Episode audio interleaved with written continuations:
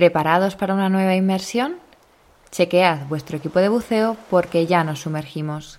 Bienvenidas y bienvenidos a Planeta Agua, un podcast de la red Podcastidae.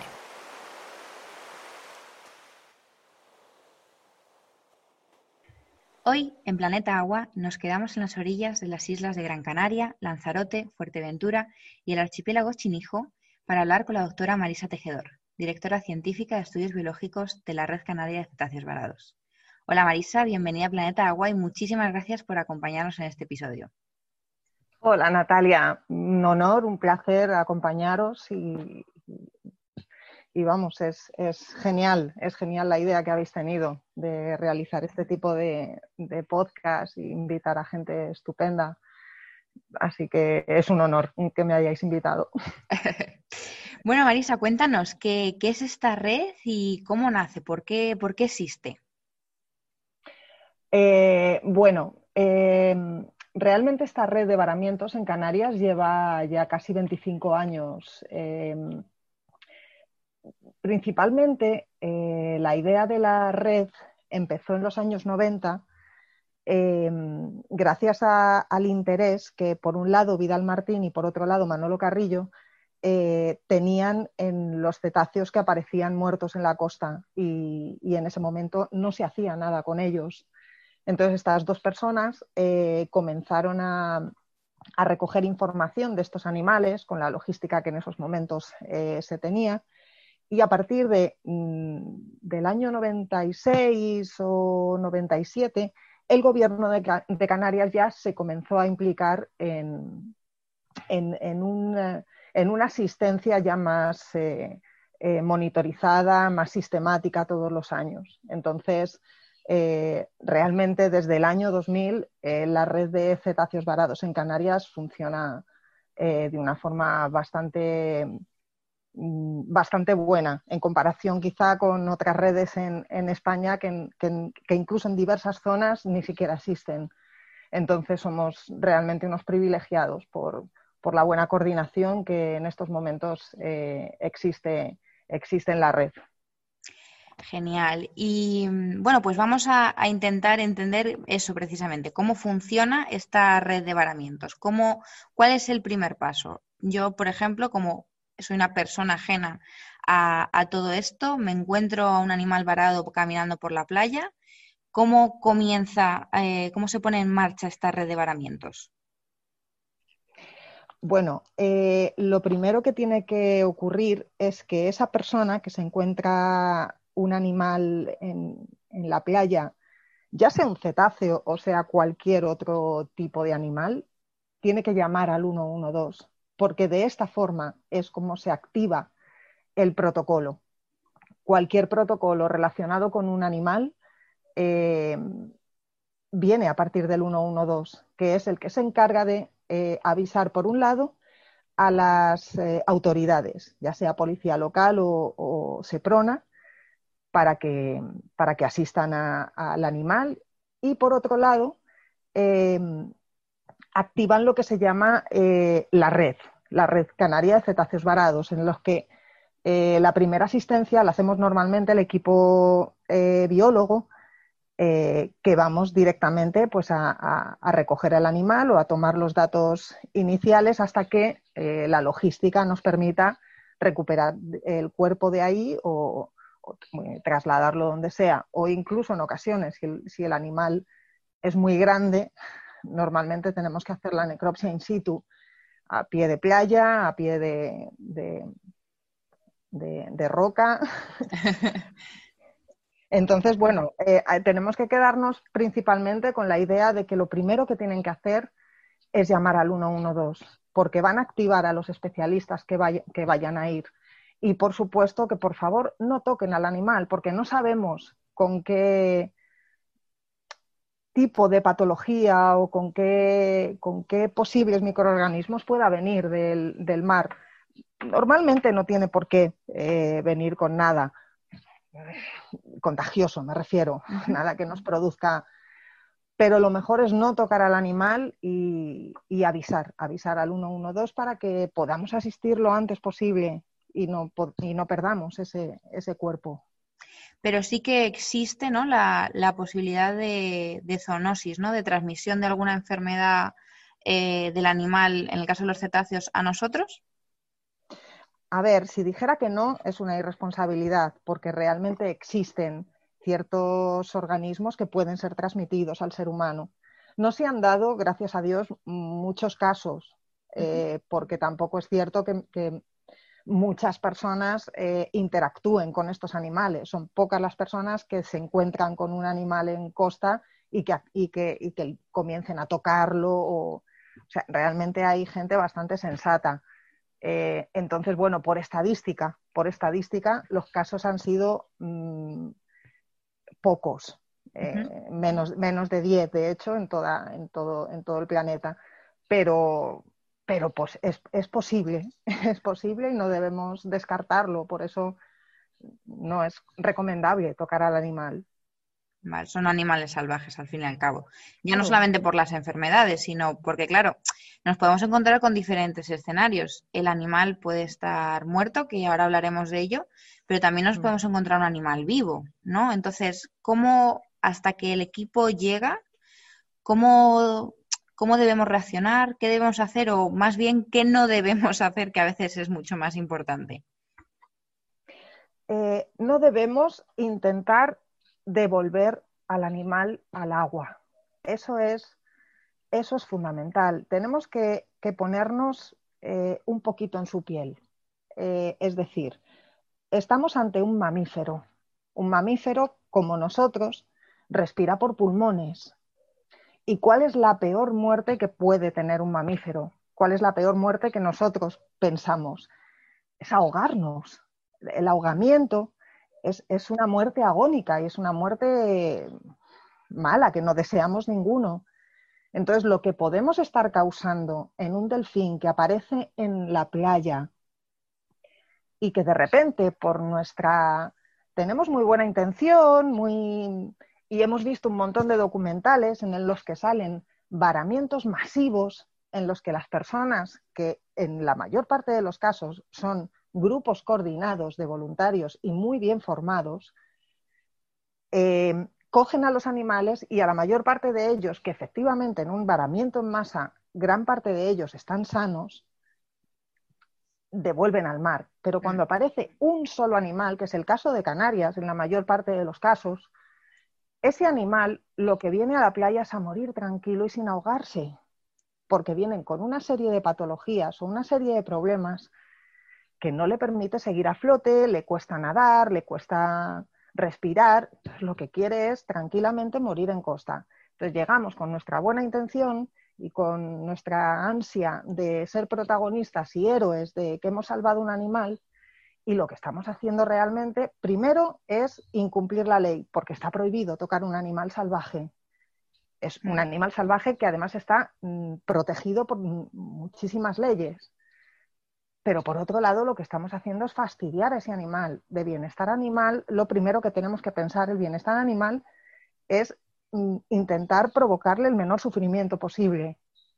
Para eso, avisar al 112 ¿Que queremos hacer algo por el animal? Pues cogemos una toalla, la mojamos y le mantenemos fresquito para que el sol o, los agentes atmosféricos, bueno, pues eh, intenten no, mm, pero que, el animal permanezca tranquilo, lo más tranquilo y relajado posible, hasta que lleguen los profesionales que ya sepan lo que tienen que hacer. Pues es principalmente es eso, lo que un, transeúnte que se encuentra con un animal en la playa, ya sea vivo o, muerto, y en este caso hablamos de vivos, porque realmente en Canarias hemos visto verdaderas atrocidades en las redes de gente que se encuentra un animal en la playa, le coge por la cola, le tira, que hace muy poquito en Cofete, de hecho, sucedió, y en el norte de Fuerteventura también sucedió bueno, da igual los nombres, estaban allí, cogieron al animal y lo tiraron varias veces al mar hasta que ya no lo vieron. Pues efectivamente, o ese animal salió para afuera a buscar otro lugar donde, donde varar o directamente murió ahogado en mar. Entonces, perdemos esa información, esa información de estos animales que es tan valiosa y que en gran parte de las ocasiones es la única información que tenemos de, de mamíferos marinos por los animales que nos llegan a costa a morir. Claro. Hmm. Claro, la verdad que hay vídeos eh, bastante eh, complicados de esto de los varamientos. Eh, también, bueno, pues hay que evitar, ¿no? También cuando ocurre algo así, rodear al animal. Yo he visto vídeos de, gente incluso acercándose con los perros a, ver al animal varado. Bueno, pues al final un poco lo que comentas, ¿no? Dejar al animal lo más tranquilo posible, que ya suficiente es para él nuestra presencia por ahí, ¿no? Y, silencio también, ¿no, Marisa? Que haya lo máximo silencio, el máximo silencio posible. Sí, sí, es justo lo que has descrito, Natalia, muy bien descrito, que no se echen encima del animal, que no le agobien, además son animales que además los ornitólogos saben muy bien que los pajaritos son muy sensibles a, cuando los cogemos con las redes japonesas o son hipersensibles enseguida, se, les da un ataque al corazón. A los delfines les pasa exactamente lo mismo. De hecho, una de las compañeras de la Facultad de Veterinaria, Nakita Cámara, la doctora, acaba de hacer su tesis relacionado con el estrés cardíaco que les supone a, a los delfines en los varamientos activos. Entonces, es, ya algo mm, extremadamente demostrado que, estos animales mm, sufren un estrés espectacular cuando, cuando varan. Entonces, lo que, lo que tenemos que intentar es disminuir ese estrés, que el animal esté tranquilo y, por supuesto, eh, lo que describes que existen en las redes de, animales que, vamos, decenas de personas encima cogiéndole, haciéndose selfies eso, eso, es, eso es maltrato animal directamente. Claro. Por muy buena intención que tenga la gente, pero no debería de, encajonarse en la idea de los científicos no tienen ni idea o hmm. estos ecologistas, ¿no? no somos ecologistas, somos ecólogos y somos científicos, damos recomendaciones de lo que hay que hacer Luego ya ahí está el, intentar que la gente lo entienda, entienda verdaderamente. Bueno, pero eh, recordar también lo que has dicho, que ya, eh, bueno, todo esto también es un punto de sentido común, ¿no? Y de, sensibilidad hacia los animales, pero por otro lado recordar que, que es que está prohibido el manejo de estos animales. Son especies protegidas y que la persona que, realice cualquiera de estas acciones que hemos descrito puede ser multada y con multas eh, bastante antes, importantes, sí. Importantes, sí, sí, sí. Lo que pasa es que, bueno, hasta ahora no se está haciendo, eh, hmm. quizá porque es una mala imagen el hecho de que una persona eh, intente salvar, entre comillas, a, a un delfín que está en la playa, llegue la, las autoridades competentes y le multen. Entonces dirán, bueno, ¿sabes? es, un, es, un, feedback negativo de, imagen. Pero claro, mm, ya no es solo imagen, es el bienestar animal y la responsabilidad social en pro de la, de la legislación.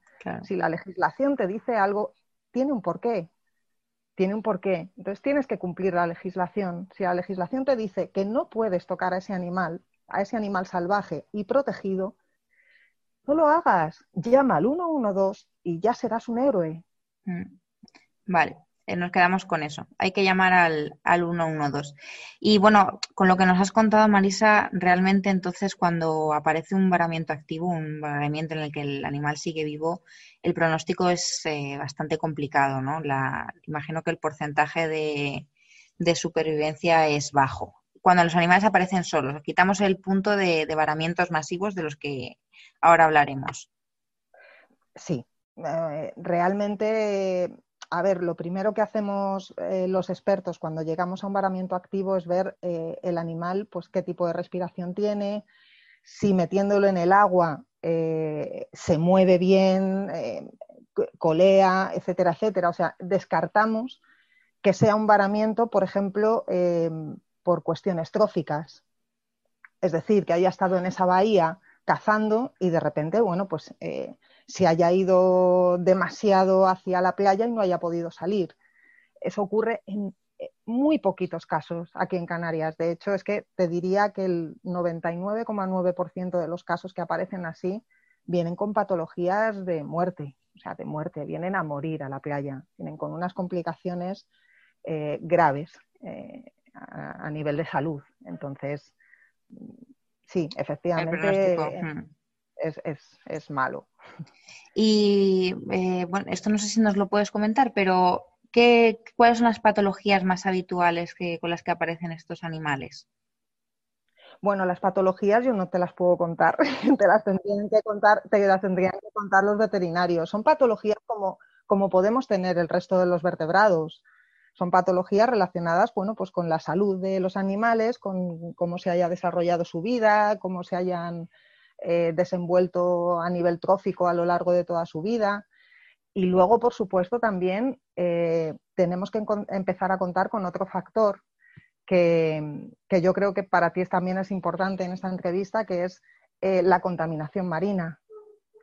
Es, un factor muy importante a tener en cuenta, porque, por ejemplo, la contaminación que no vemos, que es la contaminación de las aguas, puede estar provocando, que de hecho ya está demostrado en muchos animales, em, patologías a nivel inmunitario, a nivel eh, de hormonas, en, el sistema endocrino y luego, por supuesto, eh, problemas de deterioros reproductivos.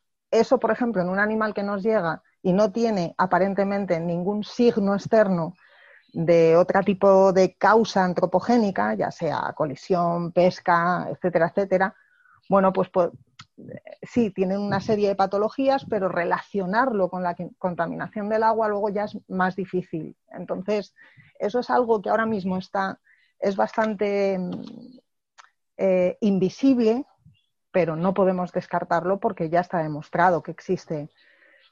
Y, bueno, es algo bastante importante. De hecho, en Canarias ya se han hecho estudios con mulares y con delfines moteados, eh, intentando ver las cantidades de pesticidas, eh, organoclorados, en general contaminantes orgánicos persistentes que tengan en, que vayan acumulando como buenos bioacumuladores, que son los, cetáceos, están en, lo alto de la cadena, van acumulando toda esa cantidad de contaminantes y lo que hemos visto es que en Canarias, que son unas pequeñas islitas que están en mitad del Atlántico, eh, los animales están, están expuestos a, unas altas concentraciones tanto de DDTs como de PCBs, eh, clordanos, mires, son, son compuestos que se utilizan en plaguicidas, en plásticos, en las cremas que nos damos solares, eh, y, van, van con las corrientes marinas. Y en Canarias tenemos una, alta concentración debido a, la cantidad de plaguicidas que se han echado eh, por la cultura agrícola que tenemos en, en las islas. Entonces, son, son temas a tener en cuenta realmente. Claro, para que todo el mundo nos, entienda, todos estos compuestos de los que nos has hablado al final acaban en el agua y eh, cómo llegan eh, a través de la cadena trófica a, los tejidos de los delfines. Mm, como buena cadena trófica, eh, los primeros que, toman estos, estos contaminantes son los filtradores, los pequeños filtradores, todos estos organismos que forman parte del plancton estos organismos del plancton luego son comidos por otros pequeños pececillos que también van acumulando cada uno de los, de, los pequeños organismos del, del, plancton. Lo van acumulando en, su, en sus tejidos. Estos pequeños peces son comidos por peces más grandes. Los peces más grandes comen un montón de peces pequeñitos, con lo cual van acumulando toda esa cantidad que los peces pequeñitos acumularon. Y esos peces más grandes ya se los comen los, cetáceos entonces, claro, todos los peces grandes que vienen ya cargados de, compuestos químicos acaban en los tejidos del animal. Se van, por eso se les llama bioacumuladores, porque los van acumulando en sus tejidos y van produciendo todas esas, eh, todos esos problemas eh, de salud a la larga que también se van transfiriendo eh, a nivel reproductivo al feto. Entonces, es, es, es, un, es un feedback positivo lo que tenemos ahí. Claro. No sé si se ha entendido bien. No, no, perfecto. Claro, llegan a, los tejidos de los eh, grandes depredadores a lo alto de la cadena trófica. estamos hablando de nuestros cetáceos en, en este caso. Y, al final se ha visto, ya está probado, ¿verdad?, que hay consecuencias negativas a nivel reproductor, a nivel inmunitario, y se están llevando estudios sobre esto, ¿verdad, eh, Marisa, en, las islas? Sí, ya se han hecho, ya se han hecho dos importantes que, se cogieron como especies representativas, el delfín moteado y el delfín mular. Eh, delfín moteado eh, es un animal que en Canarias en los últimos, te diría, 15 años están prácticamente todo el año en, nuestras aguas. Se mueven más o menos, se mueven más, pero por ejemplo los delfines mulares son animales residentes y son animales que, viven a una determinada cercanía de la costa, con lo cual la influencia que tienen estos animales con todas las actividades que se producen en costa es muchísimo más alta.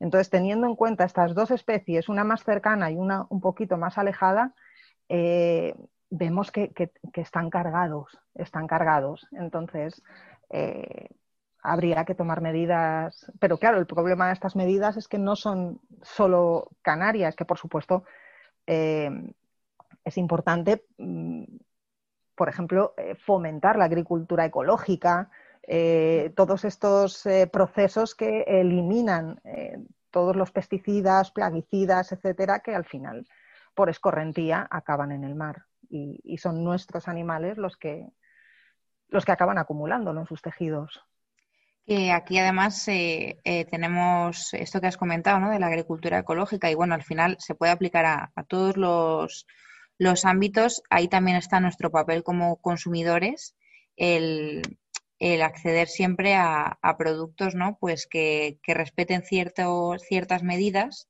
y precisamente para, para, no fomentar los que no lo, no lo hacen. Y ahora que nos has estado comentando Marisa, el tema de, animales residentes, animales que, no son tan, tan residentes durante el año. Claro, al final cuando un animal vara, eh, significa que está presente en la zona. Entonces, ¿se pueden hacer eh, o se han hecho estudios de, estacionalidad de especies gracias a los varamientos? Por supuesto, por supuesto. De hecho, los primeros estudios de estacionalidad que se han hecho eh, a lo largo del planeta han sido gracias a los cetáceos varados porque los estudios en el mar son mucho más difíciles, muchísimo más caros, la logística es, prácticamente inabordable para, pequeños grupos. Eh, entonces, la mayor parte de los estudios se hacen gracias a los cetáceos varados. Y luego, por supuesto, mm, intentan compararse con los estudios que se hacen en el mar, que también eh, existen, son, son, maravillosos los que se han hecho ahora en, Canarias. Y, y, sí, sí, o sea, la estacionalidad es, es, y ya no solamente la estacionalidad, sino como tú bien has dicho, la presencia, porque muchos de los animales que tenemos registrados, en Canarias tenemos registradas 30 especies, 30 especies que están, eh, que, se han, que se han registrado y ya, no solamente em, por avistamientos, sino por varamientos. Eh, hay varias especies que solo las tenemos registradas por varamientos. Sí que es cierto que hay especies, por ejemplo, como el, delfín de tornillo, Estenea longirostris, o, el, el eh, Mesoplodon videns, que es un cifio que se encuentra más en el norte, el, el, delfín de tornillo es eh, más, más, tropical. Entonces, en determinadas, determinados años que nos llegan unas corrientes más frías o corrientes más cálidas, dependiendo de cómo eh, de cómo vayan las condiciones de ese año en, el planeta, pues puede aparecernos algún animal que de forma, de forma normal no sea em, eh, generalista aquí en el, en, el, en el archipiélago, pero de forma frecuente, te diría, tenemos entre 26 y 27 especies que nos visitan todos los años. Es, una de las zonas calientes del Atlántico y te diría casi que del mundo, Canarias. Es una zona muy, muy afortunada. Bueno, volviendo al, varamiento, Marisa, hemos comentado que, bueno, que el, que el, varamiento cuando es activo, cuando el animal está vivo, es, es complicado, lo que no hay que hacer. Pero em, vamos a ponernos en el caso de que nos encontramos eh, el animal varado, pero ya, ya muerto. Igual activaríamos el, protocolo siempre llamando al 112 y cuando acudís el equipo de expertos, eh, ¿qué hacéis allí? ¿Cuál va a ser el, protocolo a seguir? Eh, bueno, el protocolo principalmente em, tiene una serie de fases eh, que van desde la observación externa hasta la observación interna. Eh, nosotros cuando llegamos lo primero que vemos son las características del animal, eh, si, está más o menos fresco, si se le puede obtener la especie de una forma visual sin tener que, meter mano, como si dijéramos, ¿no? porque mantiene la coloración, es un animal fresco, ¿no? que, ha, muerto hace poco. Entonces, eh, si es un animal fresco, podemos incluso verle una serie de marcas externas o incluso eh, comensales y ectoparásitos que acompañan normalmente a los animales. Entonces, tenemos que hacer todo ese estudio de observación externa porque nos da una idea también de la vida que lleva el animal, las marcas que tiene, por ejemplo, de interacciones con otros animales, ya sean de la misma especie o ya sean de otra especie, ya sea otro cetáceo o sea un tiburón o sean eh, peces o sean, ¿sabes? Hay una serie de marcas que permanecen en, la piel del animal que nos dan una idea de la vida de ese, de ese delfín. Entonces hacemos... Eh, la tecnología ahora, claro, nos permite hacer un montón de fotos. Las fotos eh, son súper importantes y si de hecho la, la, persona que se encuentra animal saca fotos que nos pueda mandar antes de que nosotros lleguemos, también podemos hacernos una idea de lo que nos vamos a encontrar, ¿vale? Para elegir también la logística que vamos a, que vamos a llevar. Y luego, por supuesto, intentamos trasladar ese animal a un lugar donde podamos hacer, eh, hacer la necropsia con, calma y tranquilidad. Eh, por eso también los dos equipos que nos juntamos cuando aparece un animal, aparte del equipo biológico que somos nosotros, aparece el equipo veterinario, que es el equipo que saca las conclusiones patológicas de ese animal, de qué ha muerto, que al final es una de las preguntas más, más importantes. Ya no solamente la vida biológica del animal, que es de la que nos ocupamos nosotros, sino de cuál es el problema patológico que, están, que está teniendo ese animal y, por lo tanto, luego hacer una extrapolación de si hay un problema a nivel poblacional y mm, claro, vale, llegáis, hacéis las fotos, bueno, el animal puede estar en diferentes, lo que nos has comentado, ¿no? En diferentes estados de descomposición, puede estar muy fresco o simplemente ser eh, una masa, ¿no? eh, jabonosa. Totalmente, pero incluso esa masa jabonosa o, unos pequeños restos de huesos con piel seca y acartonada nos da también muchísima información porque a nivel de expertos sí que podemos sacar la especie de, esos restos. Entonces, eh, sí que nos puedes decir muchísima información biológica que, por ejemplo, a nivel patológica ya, ya, no es posible. Un animal descompuesto eh, para, los veterinarios eh, ya tiene menos, menos interés por eso, porque no se pueden tomar muestras, están demasiado descompuestas y, a nivel, luego cuando se va a echar mano de la, del microscopio, pues no se ve nada, porque los tejidos descompuestos no, dicen mucho.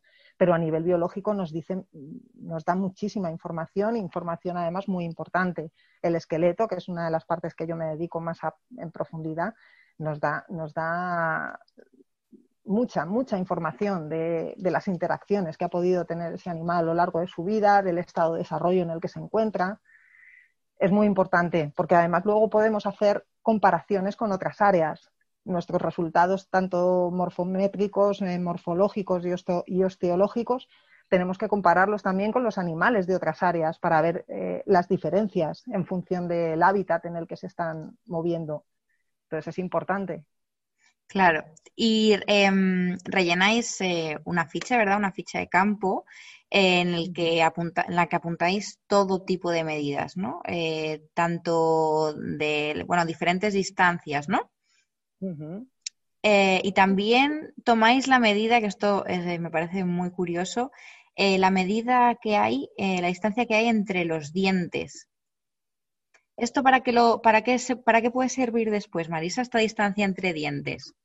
Pues mira, como te contaba antes, pues, una de las eh, observaciones que realizamos sobre la piel de los animales son las marcas que se dejan entre, entre, los, entre los, animales. Son animales muy, eh, muy activos en, eh, se, tocan mucho, se relacionan mucho los diferentes delfines y cetáceos, los pequeños delfines, Eh, entonces, muchas de las marcas que se dejan es con los dientes. Se muerden entre ellos, en muchas ocasiones solamente jugando, dejan marcas superficiales, pero en otras ocasiones son interacciones agresivas con otras especies, ya sean los mulares con pequeños delfínidos o las orcas, pseudorcas con otros delfines más pequeños. Entonces, eh, la distancia que hay entre cada una de esas marcas, que, que son normalmente una serie de marcas de 7 o 8 siete, ocho rayas eh, separadas igualmente entre ellas, suelen ser las marcas de los dientes. Entonces, midiendo la distancia que hay entre cada diente, podemos aproximarnos bastante a la especie eh, que tenemos delante. Entonces, podemos eh, intuir si se trata de una interacción intraespecífica, es decir, con un animal de su misma especie, puede ser probablemente animales que intentan ayudar a ese animal cuando se, está enfermo o, que ocurre muchísimo, por ejemplo, con las crías. Con las crías nos encontramos muchas marcas que muy probablemente se las ha hecho la madre eh, intentando llevar a, la cría a superficie, intentando ayudarla en sus últimos momentos que la cría se estaba muriendo. Y, efectivamente, eso nos da una idea maravillosa de las interacciones que tienen entre ellos y por eso eh, medimos la distancia que hay entre los dientes. Y cuando el animal sí que está fresco, cuando nos encontramos algo más que, huesos, eh, ¿qué, más, em, ¿qué más contenido extraéis para luego eh, analizar? Eh, bueno, hay una serie de, organismos que, se pegan a la piel de ya no solamente cetáceos, sino también peces, ¿no? Una serie de, por ejemplo, crustáceos, como son los enobalanus, eh, que en pequeñas cantidades em, eh, no, significa mucho, pero si nos encontramos un animal con, muchos comensales o ectoparásitos, significa que ese animal se está moviendo de una forma lenta porque todos estos microorganismos son capaces de colonizar su piel. Y en un animal que es muy activo y nada muy rápido, eh, las pequeñas larvas que van flotando no son capaces de, de colonizar, de asentarse en la piel. Entonces, cuando encontramos muchas, ya nos está dando una idea de que, de que ese animal ya tiene un problemita. Entonces, también lo que hacemos es eh, mirar la especie de ese microorganismo para ver si es típico también de nuestras aguas o la ha traído de, de, otras zonas. Entonces, todos esos microorganismos que nos encontramos en, acompañando a nuestro animal nos dan también una idea del entorno en el que se mueven. Claro. También eh, contenido estomacal, ¿no? Que también nos va a dar muchísima información. Sí, sí, sí. El contenido estomacal es, es, eh, la forma más eh, directa de saber de qué se está alimentando.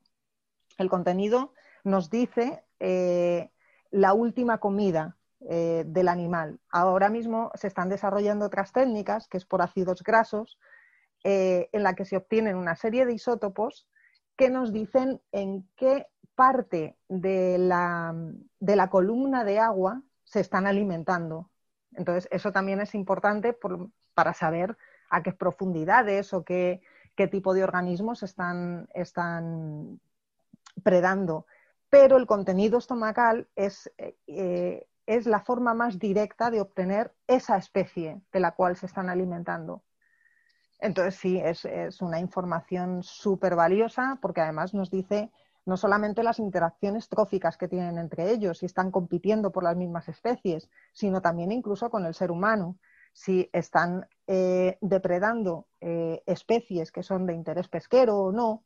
O, entonces se pueden hacer muchas eh, gestiones de, conservación también en base a, las interacciones que, a las competencias que tenemos con estos animales. Claro, que tenemos nosotros. Bueno, nos dabas antes una pista, pero em, quiero que lo cuentes porque es que eh, realmente el equipo tenéis muchísimo mérito.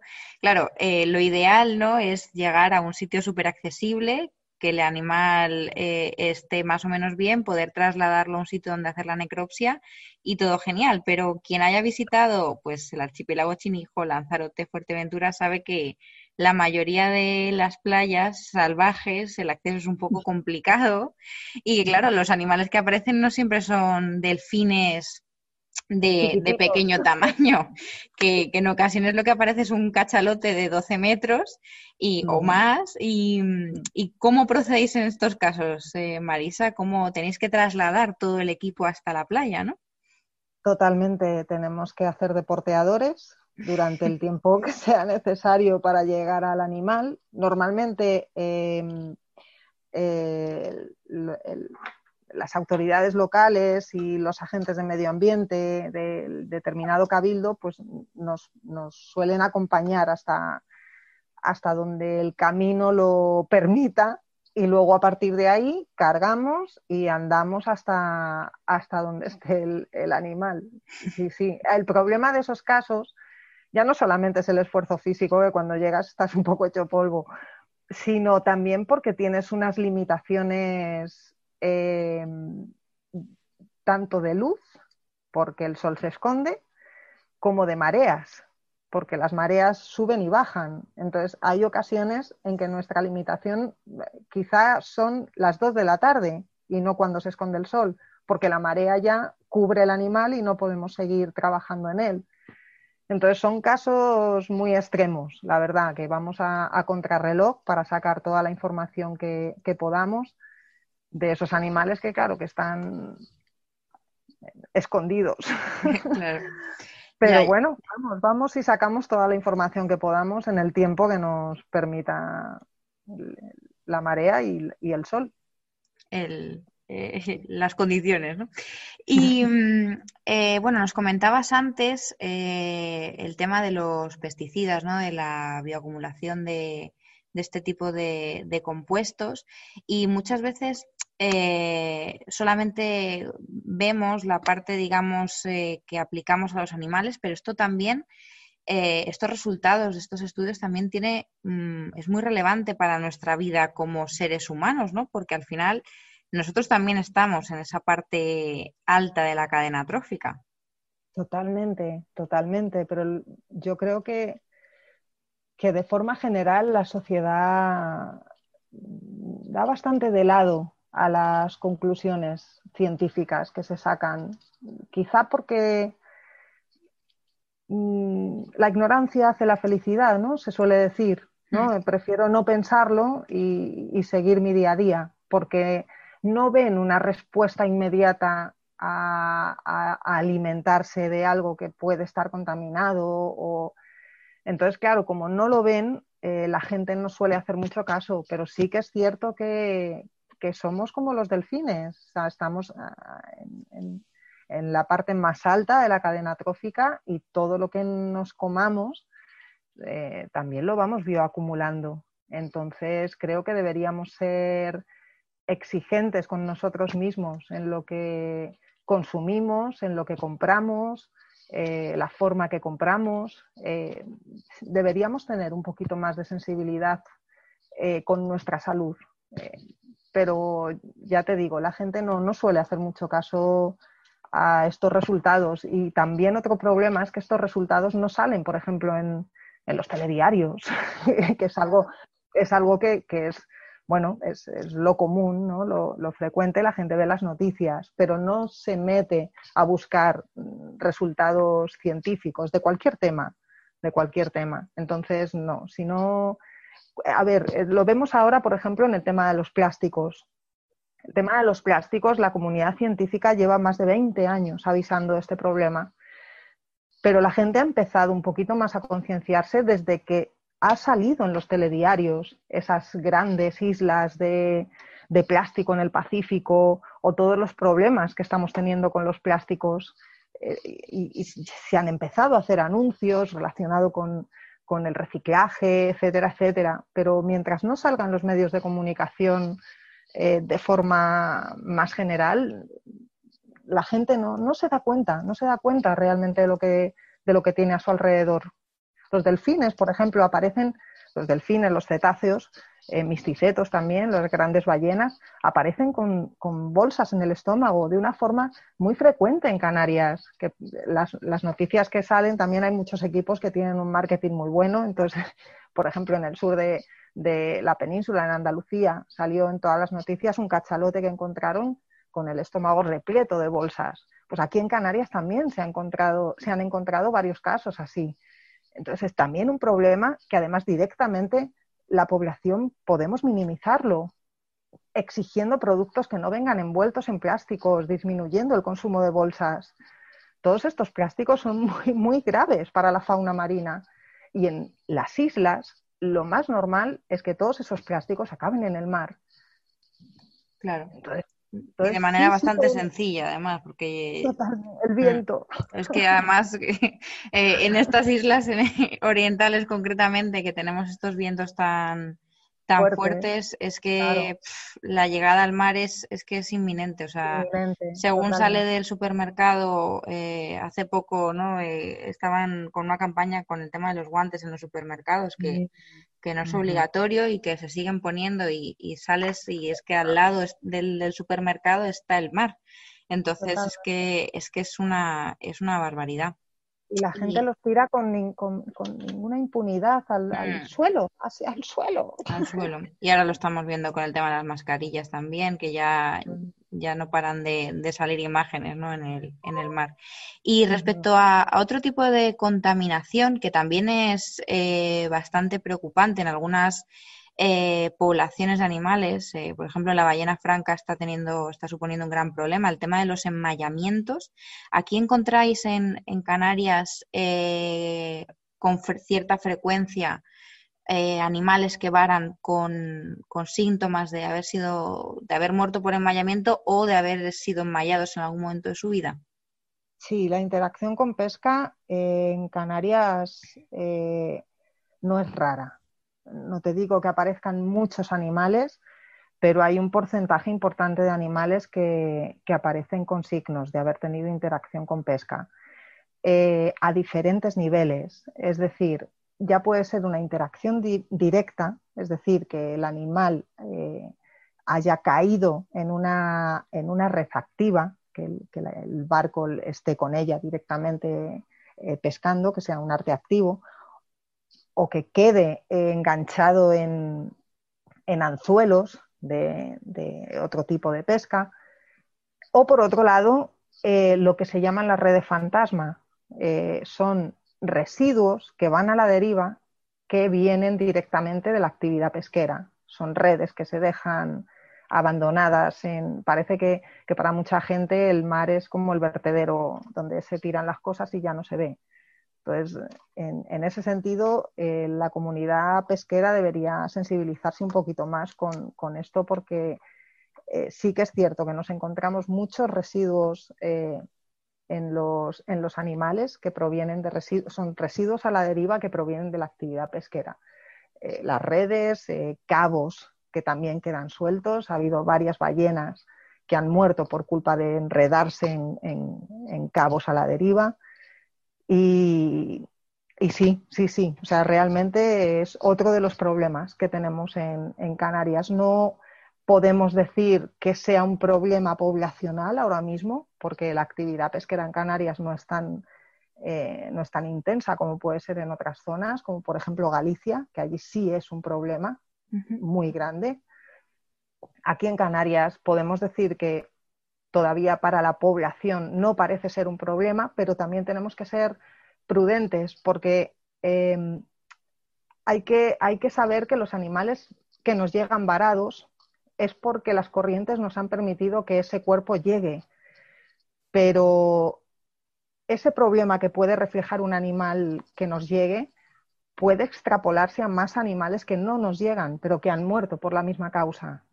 ¿Entiendes? O sea, no, nos llegan todos los animales que mueren. Entonces, siempre es una pequeña parte del problema lo que podemos eh, obtener de los resultados de un varado.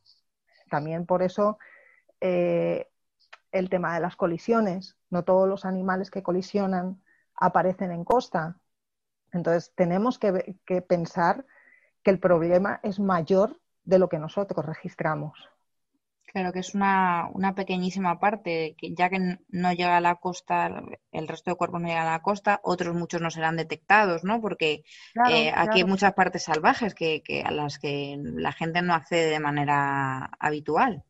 Eso es, eso es. Entre la costa que no, que no visitamos y que la mayor parte de los animales son arrastrados por las corrientes a mar abierto, eh, tenemos que pensar que efectivamente lo que registramos en los resultados es un pequeño problema de lo que realmente pueda estar sucediendo.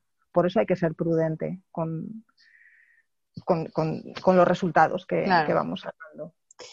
Y eh, Marisa, nos has hablado eh, de las, nos has mencionado las colisiones. Este tema en Canarias, te pregunto, ¿sí que está suponiendo un problema a nivel poblacional en alguna de las especies? Uy, sí, sí, sí. Sí, además está, ya está prácticamente demostrado que la tasa de reproducción en el cachalote, que es la especie más, afectada por las colisiones, eh, es bastante menor que los animales que nos están apareciendo. Entonces, eh, sí puede estar eh, ocurriendo un problema poblacional y además con una especie que en nuestro caso también es residente. El cachalote en Canarias es residente, lo tenemos durante todo el año. Tenemos principalmente eh, grupos familiares formados por hembras con, sus juveniles y crías, y los machos grandes, que son los, eh, en la especie, los machos son los únicos que, migran, vienen en, en temporadas. Entonces, todos estos grupos de hembras con crías son los que están siendo afectados por las colisiones principalmente. Y claro, hay mucho tráfico marítimo entre nuestras islas. Lo bueno es que eh, a partir de, principios del año pasado, donde a raíz de la aparición de una nueva línea surgieron varios animales seguidos eh, muertos por colisión, eh, tanto el gobierno de Canarias como las navieras han comenzado a implicarse en este problema entonces, poco a poco esperemos que, se vaya mitigando de alguna forma, aunque todavía queda muchísimo por hacer porque eh, es lo que te decía antes, no todos, o sea, vamos, una pequeñísima parte de los eh, animales colisionados nos aparecen. Entonces, puede estar sucediendo un gran problema a nivel poblacional para el cachalote. Las crías son muy, muy, muy propensas a las colisiones. Entonces, bueno, sí, sí se deberían poner medidas más, más drásticas eh, de las que ahora mismo se están poniendo. ¿Y eh, hay una explicación de, de, por qué esta especie es la más afectada o parece ser la más afectada? Por el comportamiento. Es un animal que realiza inmersiones muy largas y muy profundas. Eh, entonces, por eh, la, necesidad de recuperación del organismo, eh, tras esas inmersiones tan largas, pues seguimos hablando de mamíferos. la evolución todavía no ha conseguido que, estas inmersiones sean perfectas y que el cuerpo se recupere rápidamente. Bueno, pues estos animales necesitan un periodo de recuperación en superficie con lo cual se mantienen eh, quietos, respirando, apenas se mueven durante un cierto tiempo. Entonces, eh, al ser unos animales que se encuentran en lo alto de la cadena trófica, muy probablemente no tengan la conciencia de que los barcos o los ruidos de los barcos sean un peligro para ellos, mm. con lo cual no intentan evitar eh, la aproximación de los barcos. eso, es un, eso es un grave problema no tienen tiempo de reaccionar cuando el barco rápido eh, pasa cerca de ellos y entonces el barco les pasa por encima en esos momentos de descanso que tiene esta especie para, para recuperarse de esas inmersiones. Claro. Hace poco, además, salió eh, un, estudio de, la Universidad de Las Palmas de Gran Canaria que, demostraba que, la mayor parte de, vamos, hablaban de un 80% de los animales que, aparecían varados, que se recuperaban eh, con síntomas de colisión, eh, estaban vivos. ¿Qué relevancia tiene esto a la hora de su conservación, Marisa? Porque al leer esto mucha gente puede pensar, pues, pues claro que estaban vivos, Mm, no tiene por qué, ¿no? Y que, cómo, cómo ayuda esto a, a poner en marcha un plan de conservación? Eh, bueno, esto como cualquier otro resultado científico, eh, la puesta en marcha de conservación, la intención tiene que tenerla el gobierno. Todos estos resultados son recomendaciones eh, y, este, este, este, estudio en particular, que además lo hizo Marina Guerri, es una, estupendísima investigadora, ha demostrado que la mayor parte de los animales que tenemos registrados por colisión, aunque estén muy descompuestos, la técnica que han, utilizado para demostrar que estaban vivos antes de la colisión es fundamental para establecer una verdadera amenaza. Porque, por ejemplo, el problema que teníamos antes era que eh, estos animales cuando mueren, ya sea por otras causas, permanecen flotando en superficie.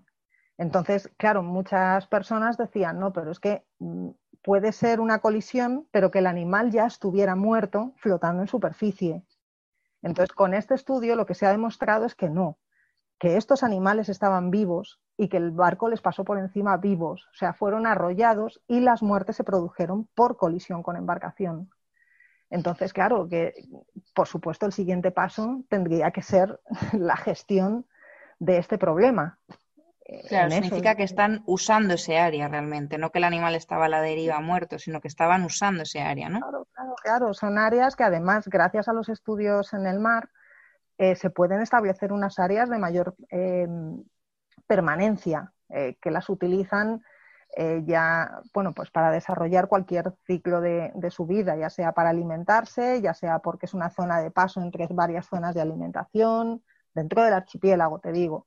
¿no? Eh, o sea, utilizan diferentes zonas en función de sus requerimientos y también mm, en función de las diferentes de las diferentes em, actividades que se estén desarrollando en el área. Por mucho alimento quizá que tengan frente al puerto de Santa Cruz, pues a lo mejor no se quedan ahí porque hay demasiados barcos y se van un poquito más al norte o se alejan un poquito más. Pero bueno, sabemos que hay zonas que utilizan con una mayor frecuencia entonces, eh, sí, sí, sí, o sea, se demuestra perfectamente que los animales estaban ahí y, que murieron. Claro. Bueno, la verdad que, todos los estudios que tienen que ver con, cetáceos varados, eh, en el post del blog dejaremos eh, varios. son muy interesantes porque es lo que nos ha comentado Marisa. los varamientos dan muchísima información entonces, bueno, antes de despedirnos, recordar que lo que, lo que decíamos al principio del episodio, eh, sea en realidad no solamente los cetáceos, cualquier animal que nos encontremos varado eh, en, cualquier lugar, eh, hay que llamar al 112 porque se pondrán en contacto con la entidad responsable de la zona y eso puede dar muchísima información a los expertos que, que luego suponga ventajas para la conservación de estas especies e incluso, bueno, lo que comentábamos, ¿no? que ya hasta de manera más egoísta eh, hay conclusiones que nos pueden afectar y favorecer a, nosotros como, seres humanos. Como especie. Claro. Bueno, Marisa, pues, pues ya nos despedimos. Muchísimas gracias de nuevo por acompañarnos en Planeta Agua. Un abrazo. Y nada, a todas y todos los que nos escucháis, recordad que tendréis información ampliada sobre esta entrevista en el blog www.godiperproject.com, que nos podéis seguir en Instagram como arroba barra baja blog o en Facebook como godiperproject. De todas formas, tenéis todas las cuentas, plataformas y otros recursos que hemos mencionado a lo largo de la entrevista en las notas del programa. Hasta la semana que viene y como siempre, nos vemos debajo del agua.